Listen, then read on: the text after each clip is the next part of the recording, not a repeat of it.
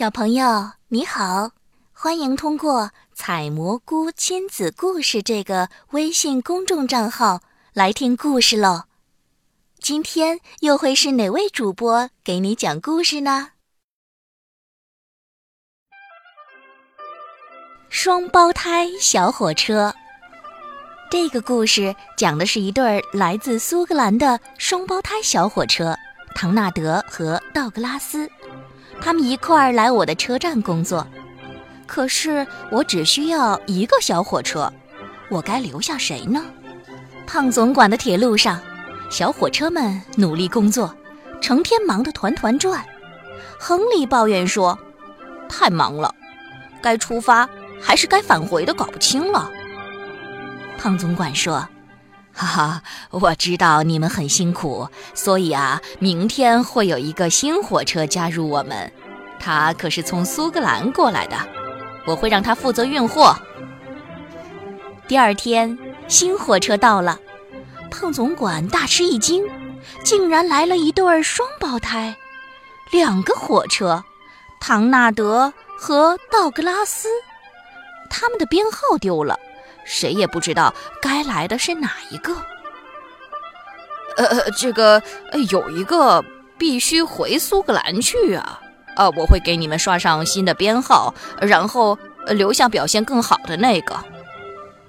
就这样，胖总管把这对双胞胎刷上新的编号，唐纳德是九号，道格拉斯是十号。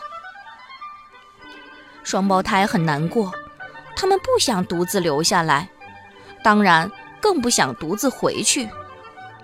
道格拉斯说：“嘿，只要我们好好表现，他就会把我们都留下来。”唐纳德说：“对，这样他就不知道该选哪个了。”双胞胎很喜欢在胖总管的铁路上工作，他们认真拉货车，很快和其他小火车成为了朋友。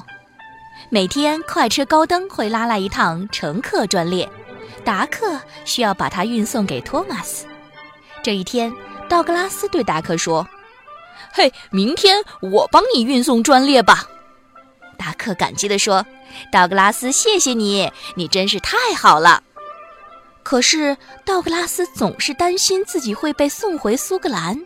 第二天，他完全忘了要将乘客专列运送给托马斯的事儿了。托马斯来到车站，没找到他的乘客专列，乘客们很生气。他们找到了胖总管，胖总管又找到了道格拉斯。嘿嘿，我很生气，道格拉斯。呃，你可能要被送回苏格兰了。胖总管说。第三天，道格拉斯工作非常认真，一丁点错都没犯。但是唐纳德就没那么幸运了。倒车的时候，因为铁轨太滑，可怜的唐纳德怎么也停不下来。他呜呜叫着，冲过缓冲区，重重地撞在了信号尖上。信号员吓得一屁股坐在了煤堆里。你这个笨火车，你把支线都给堵住了！信号员嚷道。胖总管非常生气，呵呵，我对你太失望了，唐纳德。我本来想留下你，把道格拉斯送回去，可是现在啊，我不知道该不该留下你了。唐纳德也感到很难过。那天夜里，多多岛上下起了大雪，货车全都被埋在了雪里。大雪让工作变得格外吃力，所以大多数的小火车都不喜欢雪。不过，唐纳德和道格拉斯一点儿都不怕。他们有经验，他们知道在雪地里该怎么工作。双胞胎呜呜地吹着汽笛，在铁路上来来回回地巡视，将陷入雪堆的小火车救出来。多亏了这对双胞胎小火车，胖总管的铁路才能正常运行。小火车们都很喜欢唐纳德和道格拉斯，一想到这对双胞胎会被送走一个，他们就非常难过。亨利说：“那场大雪中，他们的表现棒极了。”爱德华说：“呃，是呀，我我们需要派出一个代表。什么？什么是代表？是代表，代表就是那个去指出胖总管的错误，并请求他改正错误的小火车。爱德华解释说。高登马上大喊：“我选裴西当我们的豆表。”裴西只好去找胖总管谈话。他多么希望这个代表不是他呀！先生，他们选我当大表来找你谈谈。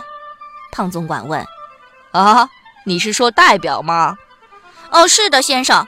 呃，拜托不要送走唐纳德和道格拉斯，他们是很好的小火车。”胖总管笑了。第二天，胖总管找到了双胞胎。呃，我听说你们在大雪当中表现得很好。呃，你们喜欢刷上什么颜色呀？双胞胎惊异的瞪大了眼睛。嗯，蓝色，先生。嗯，那这意思是说我们俩都可以留下来了吗，先生？哈哈，当然了。胖总管笑着说。他还没说完，声音就被一片欢呼声和口哨声淹没了。